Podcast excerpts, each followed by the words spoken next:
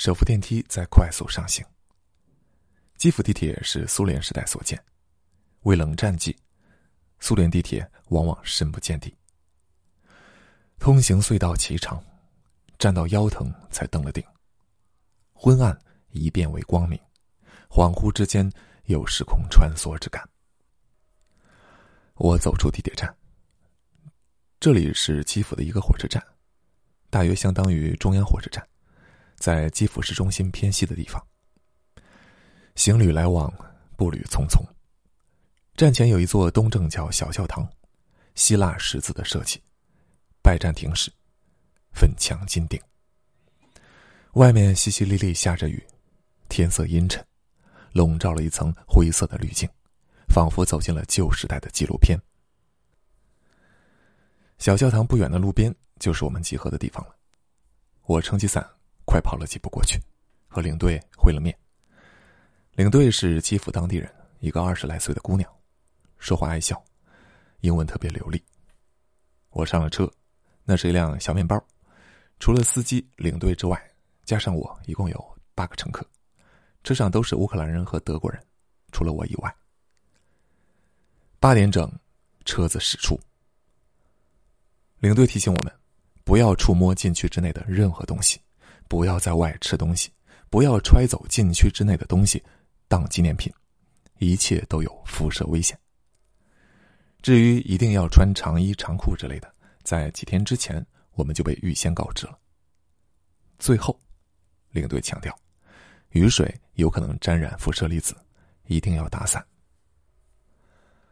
我们签署了旅客知情书，各做了自我介绍之后，车上开始播放纪录片。外面的雨骤然变大。哗啦啦扣着车窗，天色更显暗沉阴郁。车行向北，我们驶往切尔诺贝利。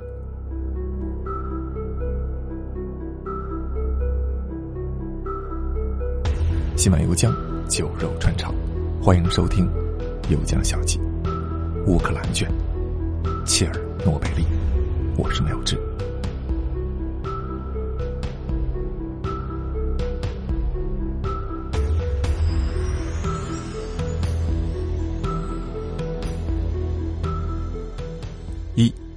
废弃的村落。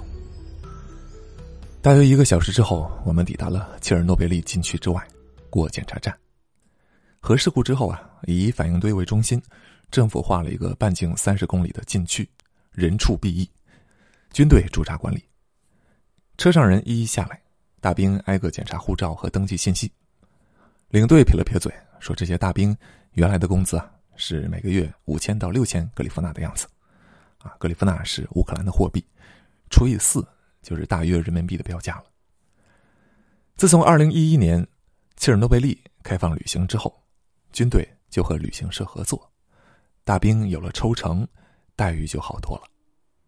在领队看来啊，这些大兵啥也不干，漫不经心的往那一杵，钱就哗啦啦入账了，而自己要苦哈哈的带队赚辛苦钱，很不公平。实际上，我私心揣测啊。大概是因为乌克兰整个警察系统、军队系统都弥漫着腐败，乌克兰人天然讨厌罢了。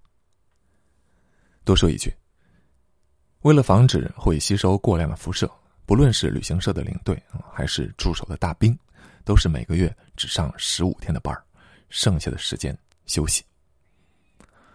类似这样的检查站，我们全程一共经过三次。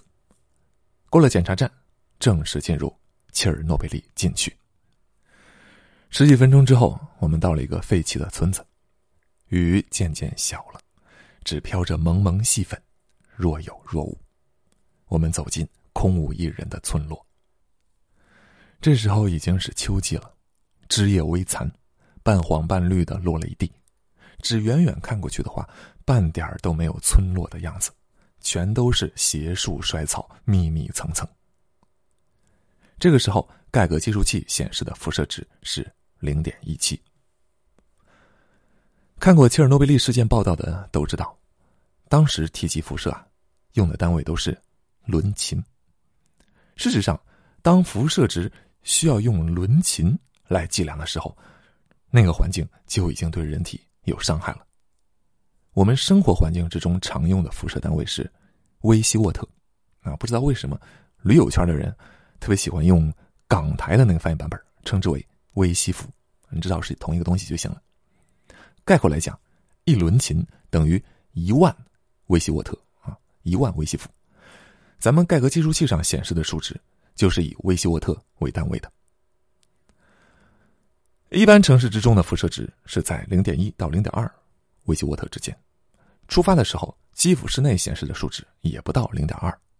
领队说，不超过零点五微西沃特就没问题。在禁区之内，三微西沃特以下是可以接受的范围。就我观察呢，禁区之内我们到过的大部分地方啊，盖格计数器显示的数值都在零点五微西沃特以下。历经三十多年，切尔诺贝利周围空气中的辐射粒子已经散得差不多了。真正危险的是禁区之内的土壤、建筑，还有其他的废弃物。房屋破败残朽，有草木掩映，不走到近前绝难发现。枝叶横斜，乱草参差，编织出一张张罗网，尘封了一座座旧居。我随便钻了几间屋子，无一例外的没门没窗，地板塌朽，黄叶入室，网尘遍布。为了防止辐射聚集，当年疏散了居民之后，苏联政府专门派人捣烂了所有的门窗。屋子里还摆放着旧时代的搪瓷缸，窗口还晾着靴子。院子里有一只废弃的鞋，已经爬满了青苔。鞋有如此，人以何堪呢？领队走到了一棵树旁，把盖格计数器往根部探过去，数值噌的一下。飞上了十微西沃特，计数器叫了起来，那个是预警声啊！它只要是过了四点几就会狂响，声音刺耳，似乎是故意设计成了这种令人不安的调子。他说：“以前这附近住了一个老奶奶，啊，访问进去的人都会先来探望她。不过呢，现在见不到了啊，她前两年去世了，终年八十八岁。你可能会有疑问啊。”苏联不是疏散了禁区之内的民众吗？怎么还会有人呢？确实疏散了，但是后来有人陆续回迁，扒了铁丝网回到老家。当局发现了，立马把他们赶走。可事后呢，他们又悄咪咪的学回来，几次三番，政府也就不再强求了。这样的人大约有个百八十人，都属于苏联遗老，大部分是老奶奶。当局想了，反正都是老人家了。啊由得他们吧，按他们自己意思啊，半截身子都入土了，我还怕辐射，不如回到故乡。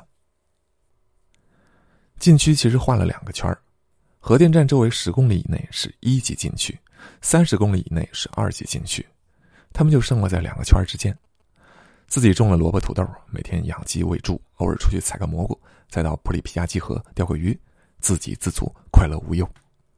每年复活节的时候，几个老人还能凑个饭局，又唱又跳啊，对着瓶吹伏特加什么的。说起这个复活节呢，东正教的复活节和天主教差了些日子，每年大致落在四五月间。而一九八六年的复活节呢是五月四号，而那场核灾难就发生在四月二十六号，两者相距不远的，所以复活节对他们来讲，就不仅仅是节日了。也是往事的一个纪念日。他们之所以回来，也不仅仅是安土重迁、落叶归根那么简单。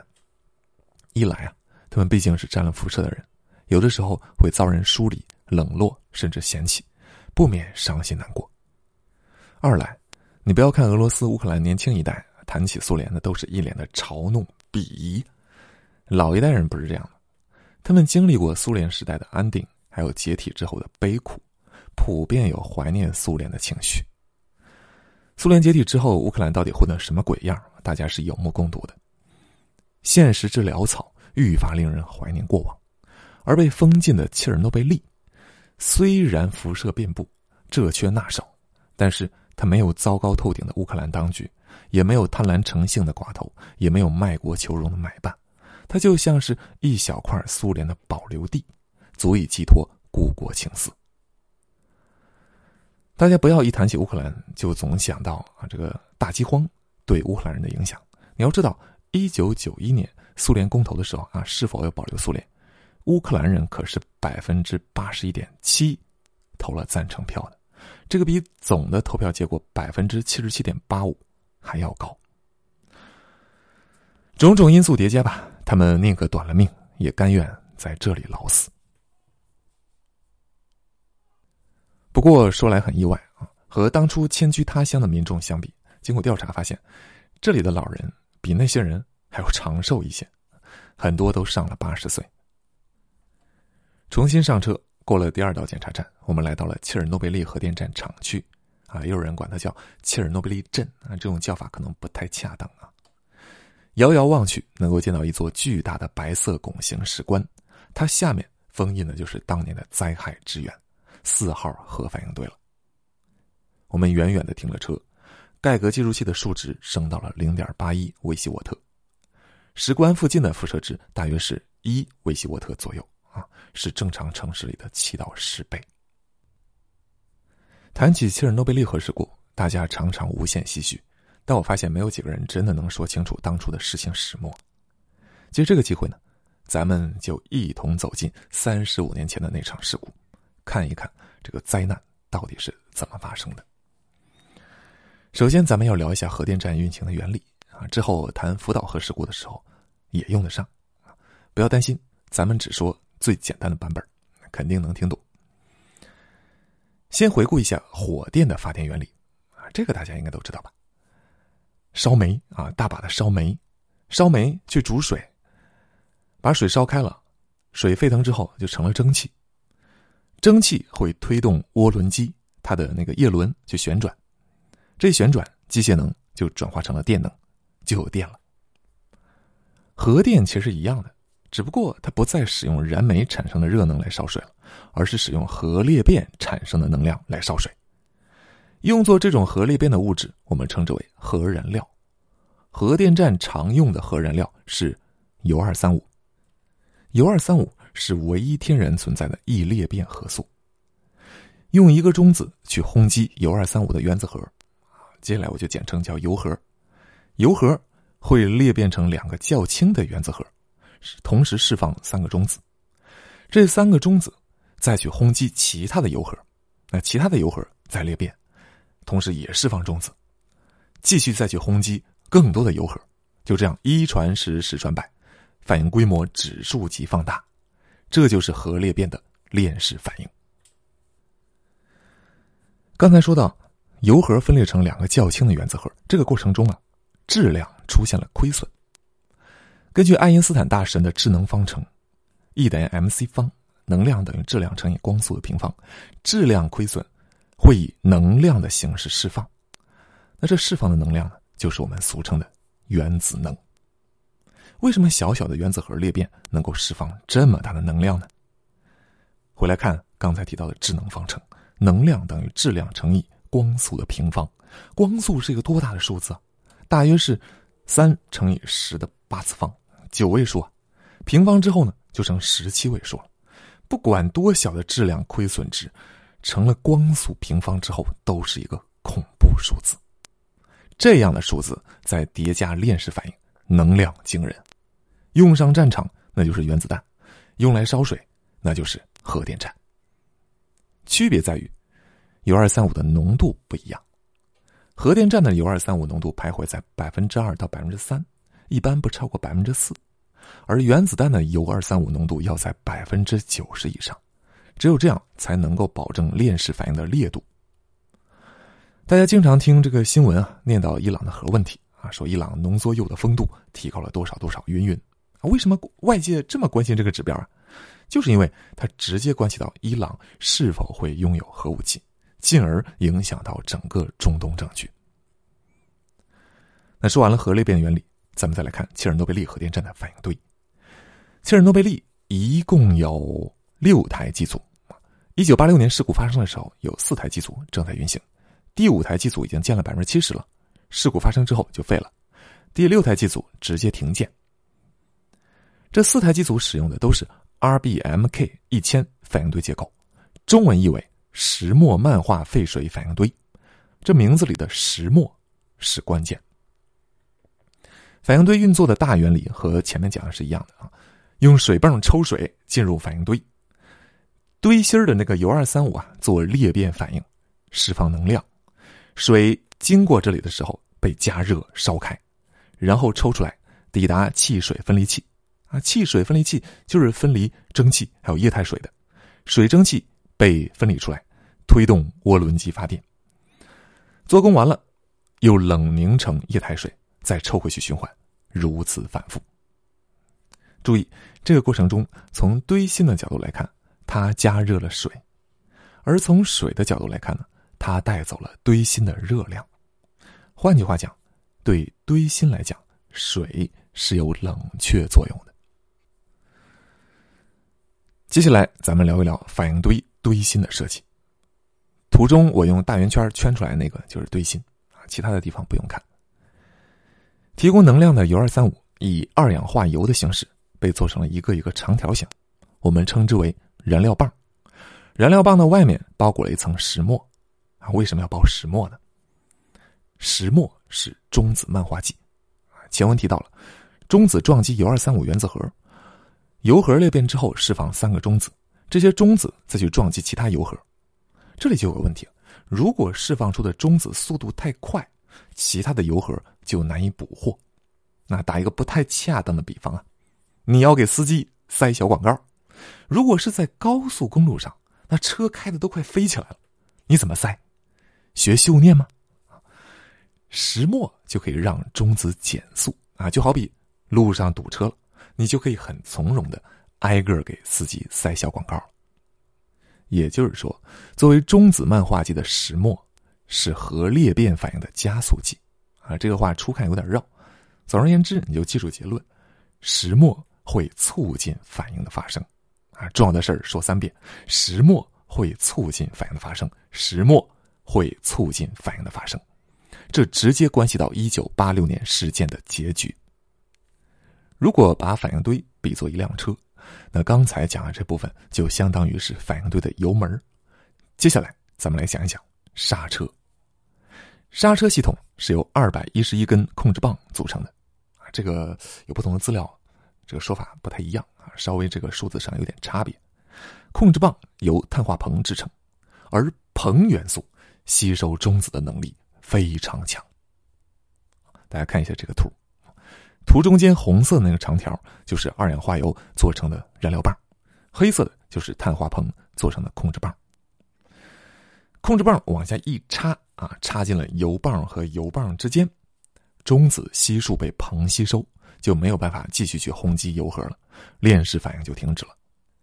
看不到图的朋友，你可以想象一下，有两把梳子对着插，其中一把梳子的这个梳齿啊，就是燃料棒；另一把梳子这个梳齿就是控制棒。通过调整控制棒插入的数量以及深浅，就可以调节反应的烈度。这就是堆芯的主要设计啊！我说的比较简单，省掉了很多细节，仅供参考。接下来咱们就聊一聊当年到底发生了什么事儿。三，要命的测试，一切都始于一次安全性测试。说来讽刺，安全测试最终导致了安全事故。刚才说了，控制棒完全插入之后，链式反应就会停止，但是之前反应产生的一大堆副产物还在衰变，放出热量。所以需要继续抽水进去，冷却堆芯，带走热量，否则堆芯就有熔毁的风险。而要保持水泵的运转，你就得给水泵供电啊。一般来讲，核电站都是依靠场外电源或者是其他的反应堆来给它供电的啊。为什么不能自己给自己供电呢？你想啊，万一出了故障，那是不是就没有办法给水泵供电了啊？你自己给自己供吧。为了双重保险，核电站还准备了。柴油发电机，万一电网崩了，其他反应堆也歇菜了，可以应急。可是，柴油发电机有个 bug，它启动需要一分钟。这一分钟，水泵如果不往里泵水了，有点危险啊！怎么把这一分钟空档给补上呢？专家们想到了反应堆自己的那个涡轮机。正常情况下，烧开的蒸汽就是推动这个涡轮机旋转发电的。即便是反应堆停了，涡轮机也不会马上就停止转动，那它还得再转个几十秒。你想一想，你家那个电风扇，按了关停键，它是不是还得再转几圈啊？专业名词称之为舵走啊，懒惰那个舵。核电站的涡轮机和家用电风扇那可不是一个量级啊！即便是舵走，也是高速旋转，势能很强大的。专家想的就是啊，利用涡轮机舵走来发电，抽水循环，来补足柴油发电机缺位的这一分钟。可是这只是设想，它需要实验。那这就是这一次核电站需要做的安全性测试。这个测试一共做了四次了，前三次都失败了。一九八六年四月二十五号，切尔诺贝利核电站四号机组迎来了第四次测试。四号反应堆正常的运行功率是三千二百兆瓦，为安全计，预定在七百兆瓦的低功率水平下进行断电测试。按照原计划，白天里四号反应堆的功率逐步下调，到中午的时候下调到了一千六百兆瓦。这里提示一下，功率下调怎么实现呢？主要就是依靠插入更多的控制棒，或者是让控制棒插得更深啊，这个硼元素就可以进来吸收更多的中子，这样不就打断了链式反应吗？这个时候，意外发生了，基辅的一个发电站出故障，导致供电紧张。如果切尔诺贝利四号反应堆再调低功率，那基辅就得拉闸限电了。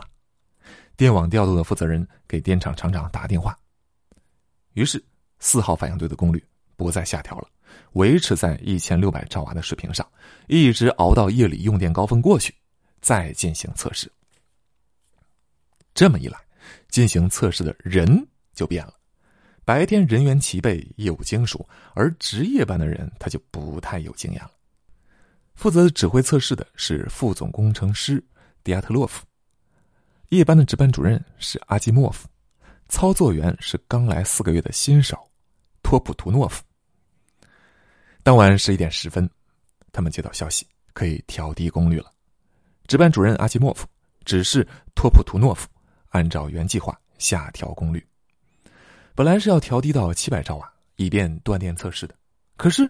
功率竟然不受控的骤然下降，跌到了三十兆瓦，几乎就是停堆了。原来啊，反应堆毒化了。链式反应过程之中会产生碘幺三五，碘幺三五也会衰变为氙幺三五，一个气字旁下面加一个大山大河那个山，氙幺三五它会吃中子啊啊，它会吸收中子。而中子轰击铀核是链式反应持续的关键，中子都被氙幺三五吸收了，反应可不就凉凉了？大量氙幺三五堆积阻碍反应，这反应堆就像中毒了一样，所以称为反应堆毒化啊，也叫点坑，掉进点坑了。核电站以正常功率运行的时候，铀核接连裂变，会释放出巨量的中子。那巨量的中子呢，很快就可以把氙幺三五给喂饱了，所以不存在这个问题。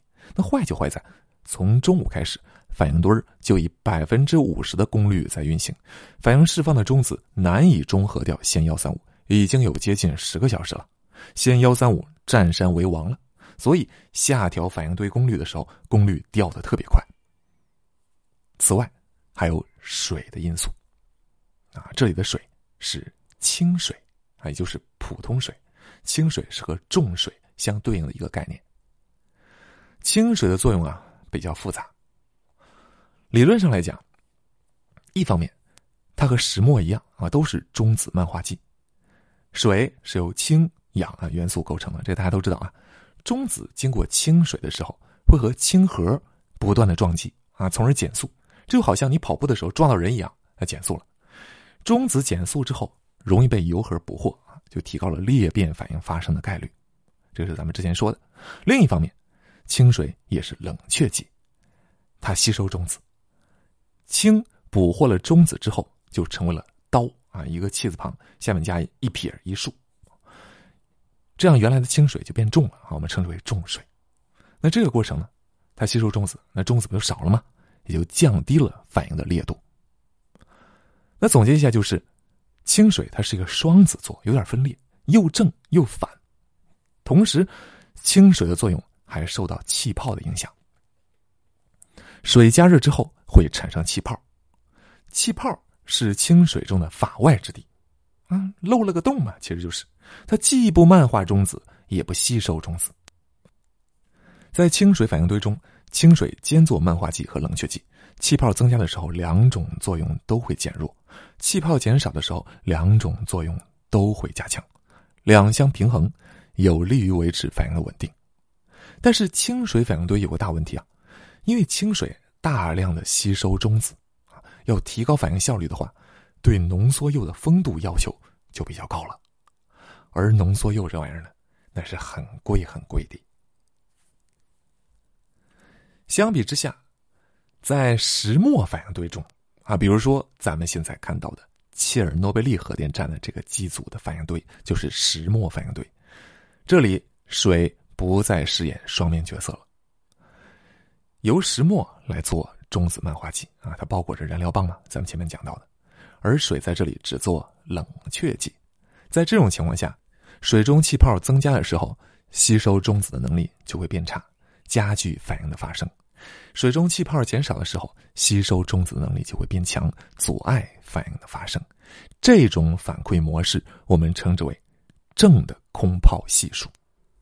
空泡系数这个词也不用记啊，咱们记个结论就行了。对于切尔诺贝利核电站的反应堆而言，水中的气泡与反应烈度是正相关的，空泡越多，反应越剧烈；空泡越少，反应就越迟缓。那现在是什么情况啊？反应堆在低功率运行，温度低，水中气泡当然就少，液态水吸收中子能力很强，阻碍反应发生。于是，前有氙幺三五。后有清水，反应堆功率它不掉都难呢。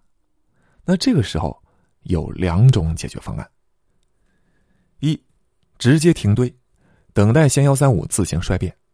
这个氙幺三五的半衰期是九点二小时，衰变完了它就不吃中子了。那个时候重新开机再进行实验，按照操作手册啊，这个应该是正确的做法。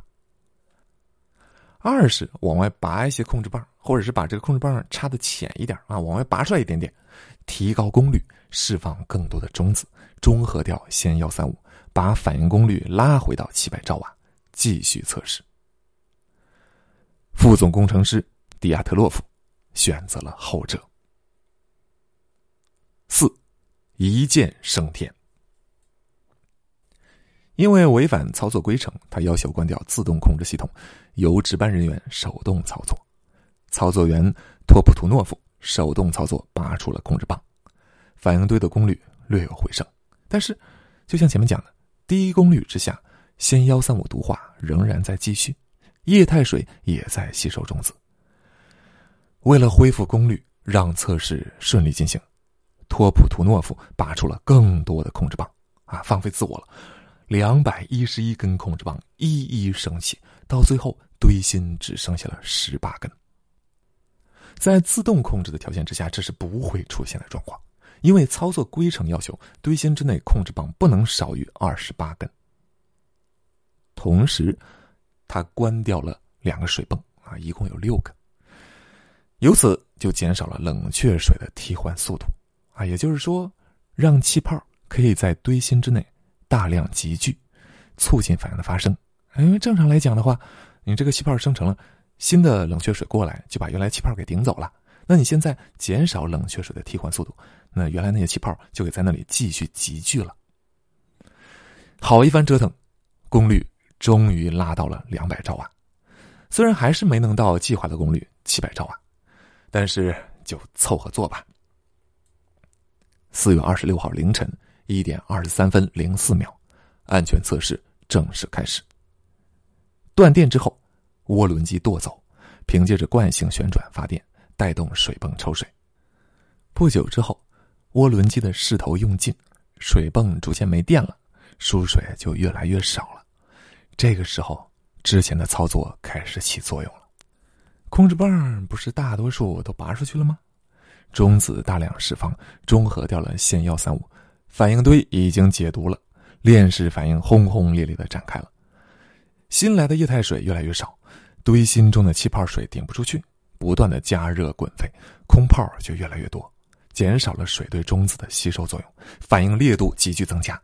而反应烈度增加的结果，则是温度进一步上升，水中的气泡更多，强化反应过程，整个体系进入了一个正反馈循环。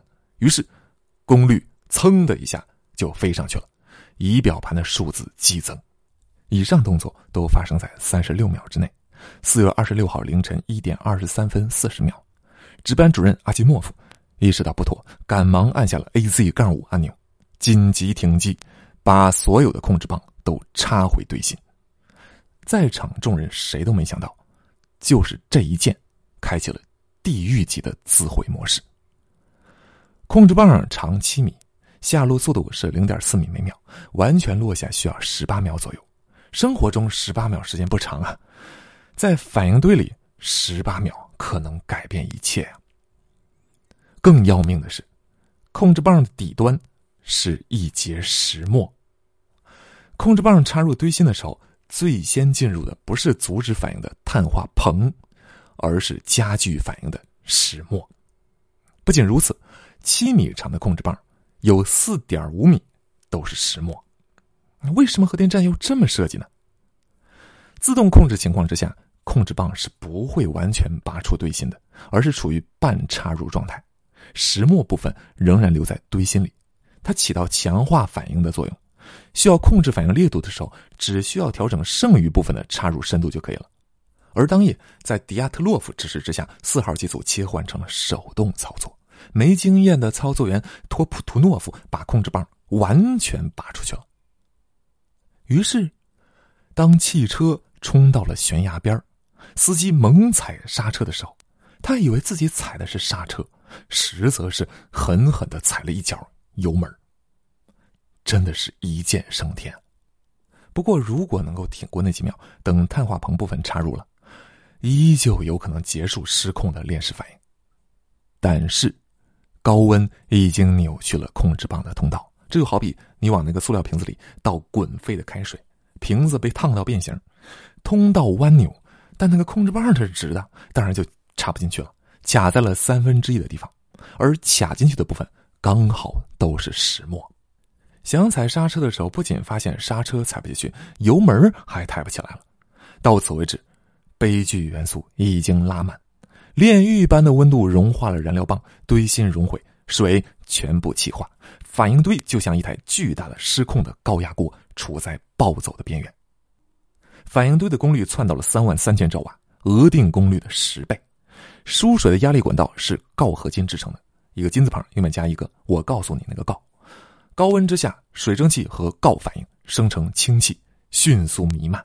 刚才说的这一切都发生在七秒之内。五，爆炸。四月二十六号凌晨一点二十三分四十七秒，蒸汽压力剧增，终于撑到了极限，向上掀爆，瞬间炸开了重达两千吨的反应堆顶盖。空气中的氧气乘虚而入，与氢气接触，发生二次爆炸，彻底炸翻了堆芯。一百八十吨核燃料及反应物暴露空中，其中六吨喷上了半空，石墨乱飞，火花四溅，厂区三十处起火，浓烟滚滚，翻上千米高空。辐射粒子流所到之处，氮分子、氧分子能量陡然上升，被推至激发态，而后又从激发态回归，释放出蓝色辉光。于是。一道幽蓝色光柱直冲天际，绚丽而梦幻的蓝光，宣告了切尔诺贝利灾难的降临。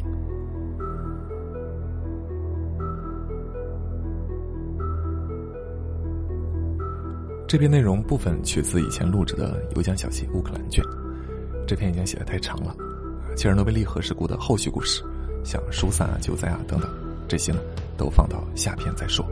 可以拿来和日本福岛核事故做个对比。很多人应该都看过美国拍的那个电视剧 HBO 的《切尔诺贝利》，豆瓣上评分特别高。但事实上呢，它七分真三分假。下篇我会展开来讲这部剧它到底都怎么篡改历史。此外，切尔诺贝利之旅才刚刚开始。离开核电厂遗址之后，我们还会继续前往被遗弃的城市啊，有“鬼城”之称的。普里皮亚季，咱们都在下一期节目里详细展开。这篇节目的文字版还有图片啊，都在微信公众号。我们下期节目再见。